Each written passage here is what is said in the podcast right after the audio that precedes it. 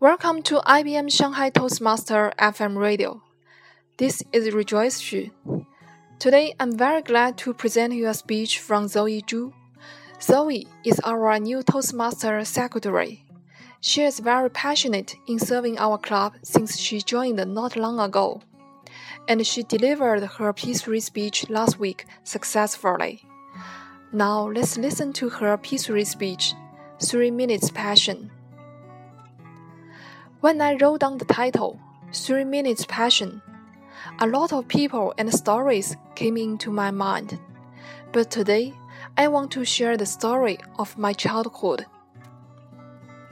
As my family just moved into the new apartment, my piano was put in the living room.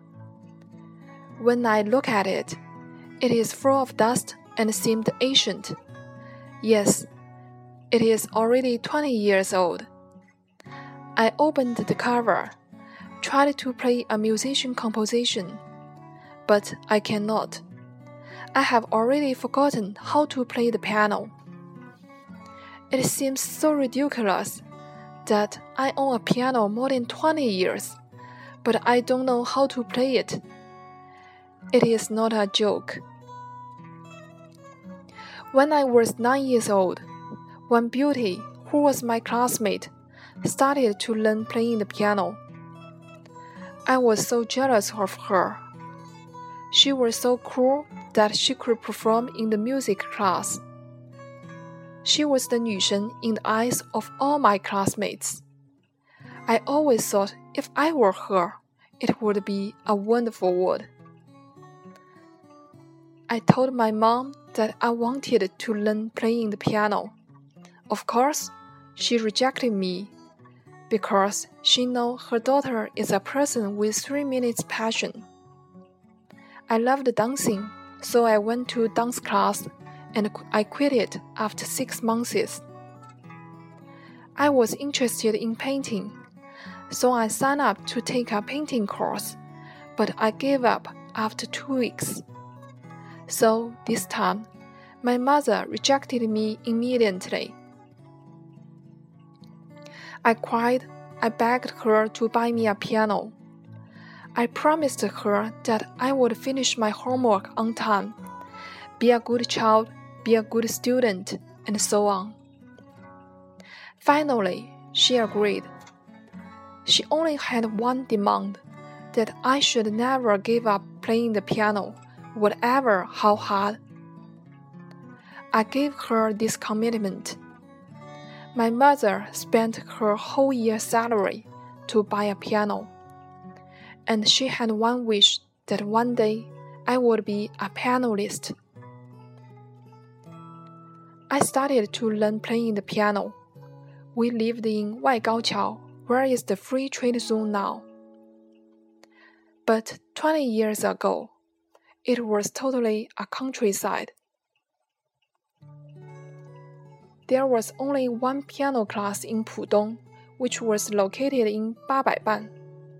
On every Saturday, I had to spend one hour to go to the piano class by bus alone, and whatever heavy raining or extremely hot. I began to get bored of it. Every day, I sit in front of the piano to practice it at least one hour. I found it was not funny at all. To be a good piano player needs time, energy, hard work, and lots of investment. My commitment was the only reason and drive to push me to keep learning. I didn't want to let my mom down again. She spent so much, I didn't want to waste her money more. Although I felt very difficult, I still insisted to go to the piano classes. When I was 13 years old, I passed the fifth grade piano test. But I felt so tired. I hated piano. I told my mom that I wanted to quit. She wasn't surprised and was so calm. And in the following 17 years, I touch the piano less than five times. It is easy for people to be interested in something. However, it's easier to give it up later. It is called three minutes passion. Probably, you only see the beautiful surface, but never know how hard you need to work and how much you need to pay behind it. When we are getting older, we do not lose our passion, but we are mature to manage our emotional idea. Because we know if we really want to achieve the result, the preparation and consideration are crucial. I'm still who I am. Maybe continue my three minutes passion. Maybe some of you are also with three minutes passion. But, my dear friends, what we can learn from it? We probably could not change our personalities.